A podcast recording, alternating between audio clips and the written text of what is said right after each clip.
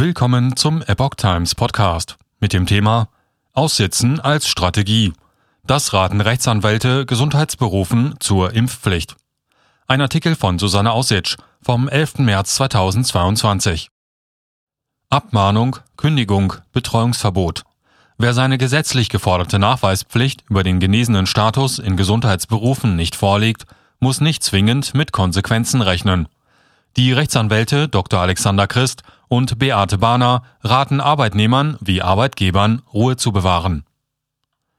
Am 4. März fand eine Konferenz der Corona Solution, einem unabhängigen Verbundnetzwerk von Wissenschaftlern und Ärzten statt. Dabei stand die zum 15. März geltende Nachweispflicht für Gesundheitsberufe im Mittelpunkt. Von vielen werde diese Pflicht fälschlicherweise als Impfpflicht bezeichnet, erklärt Rechtsanwalt Dr. Alexander Christ. Klar sei jedoch, dass sich niemand impfen lassen muss, wenn er dies nicht möchte. Geregelt ist, dass Mitarbeiter in Gesundheitsberufen einen Impf-, Genesenen oder Impfunfähigkeitsnachweis erbringen müssen. Christ rät denjenigen, die keine Angaben zum Impfstatus machen möchten, dazu, auf die Frage nach dem Impfstatus lediglich so zu antworten. Ich bin arbeitsfähig, ich bin im Moment nicht krank, sonst hätte ich mich krank gemeldet. Weitere Fragen zu meinem Gesundheitsstatus möchte ich nicht beantworten, weil das höchstpersönliche Gesundheitsdaten sind. Aus seiner Sicht hat ein Arbeitnehmer grundsätzlich nur die Pflicht, seinem Arbeitgeber mitzuteilen, ob er krank oder gesund und damit arbeitsfähig ist. Unter Arbeitsrechtlern wird laut Christ derzeit diskutiert, ob man in der nun geforderten Angabe des Gesundheitsstatus eine arbeitsvertragliche Nebenpflicht sehen könnte. Eine Rechtsprechung gebe es hierzu aber nicht. Im Gesetz seien derzeit auch keinerlei Sanktionen wie Bußgeld oder Abmahnungen für Arbeitnehmer vorgesehen, wenn sie die Angaben zum Gesundheitsstatus im Sinne der Covid-19-Impfung nicht offenlegen. Was tun bei einer Abmahnung? Wenn ein Arbeitgeber eine erste Abmahnung erteilt, dann rät der Arbeitsrechtler in vielen Fällen dazu, nichts zu unternehmen. Die Abmahnung lande lediglich in der Personalakte. Sofern es jedoch zur zweiten Abmahnung komme, könne dem eine Kündigung folgen. Daher könnte es in diesem Fall doch empfehlenswert sein, wegen der Abmahnung mit Hilfe eines Anwalts vor das Arbeitsgericht zu ziehen, wenn man weiterhin dabei bleiben möchte, keine Angaben zu seinem Impfstatus zu machen. Denn da sei der Eintritt des Wiederholungsfalles ja bereits vorhersehbar. Für alle Arbeitgeber, die aus dem Gesetzestext herauslesen, dass sie Angestellte ohne Nachweise beim Gesundheitsamt melden müssen, weist Christ darauf hin, wir haben viel mehr Betriebe als Gesundheitsämter und definitiv mehr Angestellte im Gesundheitswesen als Mitarbeitern in Gesundheitsämtern. Es sei damit unwahrscheinlich, dass die völlig überarbeiteten Gesundheitsämter, die noch nicht einmal die Kontaktverfolgung geschafft haben, es schaffen werden, bundesweit die Betriebe zu kontrollieren, so Christ. Das sei praktisch ausgeschlossen. Es dürfte daher aufgrund der Überlastung der Ämter zunächst wenig passieren, wenn ein Arbeitgeber sich entscheidet, erst einmal mit einer Meldung abzuwarten, vermutet Christ.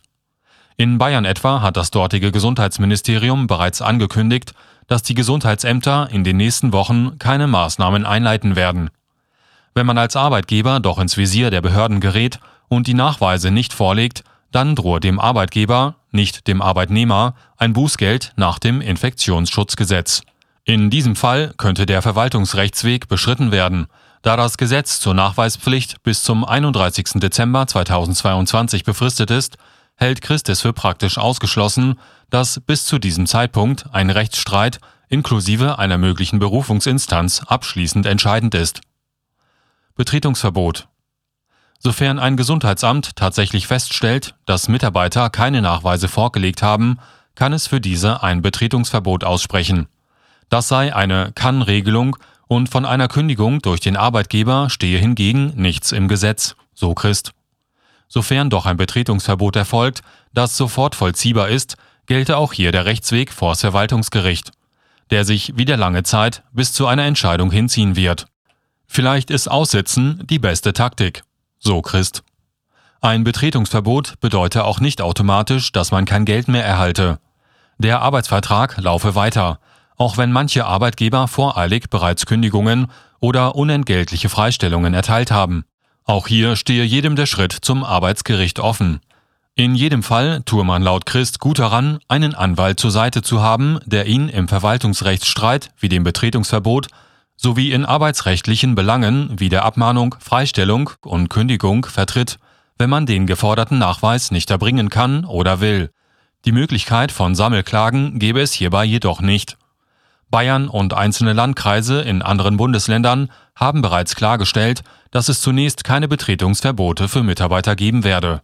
Andere Bundesländer würden dem voraussichtlich folgen. Nicht geimpfte Mitarbeiter schützen. Die Medizinrechtlerin Beate Bahner rät allen Arbeitgebern, ihre nicht geimpften Angestellten weiter zu beschäftigen. Die Aufrechterhaltung des Betriebs sollte doch vorrangig sein. Sie verweist Arbeitnehmer wie Arbeitgeber auf den Spruch, gehe nie zu deinem Fürst, wenn du nicht gerufen wirst. Daher könnten Arbeitgeber in aller Ruhe abwarten, ob sich das Gesundheitsamt oder andere Behörden oder Personen, die mit der Prüfung der Nachweise beauftragt werden, überhaupt melden. Der Arbeitgeber soll sich auf die Arbeitskraft seiner gesunden, auch nicht geimpften gesunden Mitarbeiter verlassen und sie gut und angemessen dafür entlohnen. So Bahner.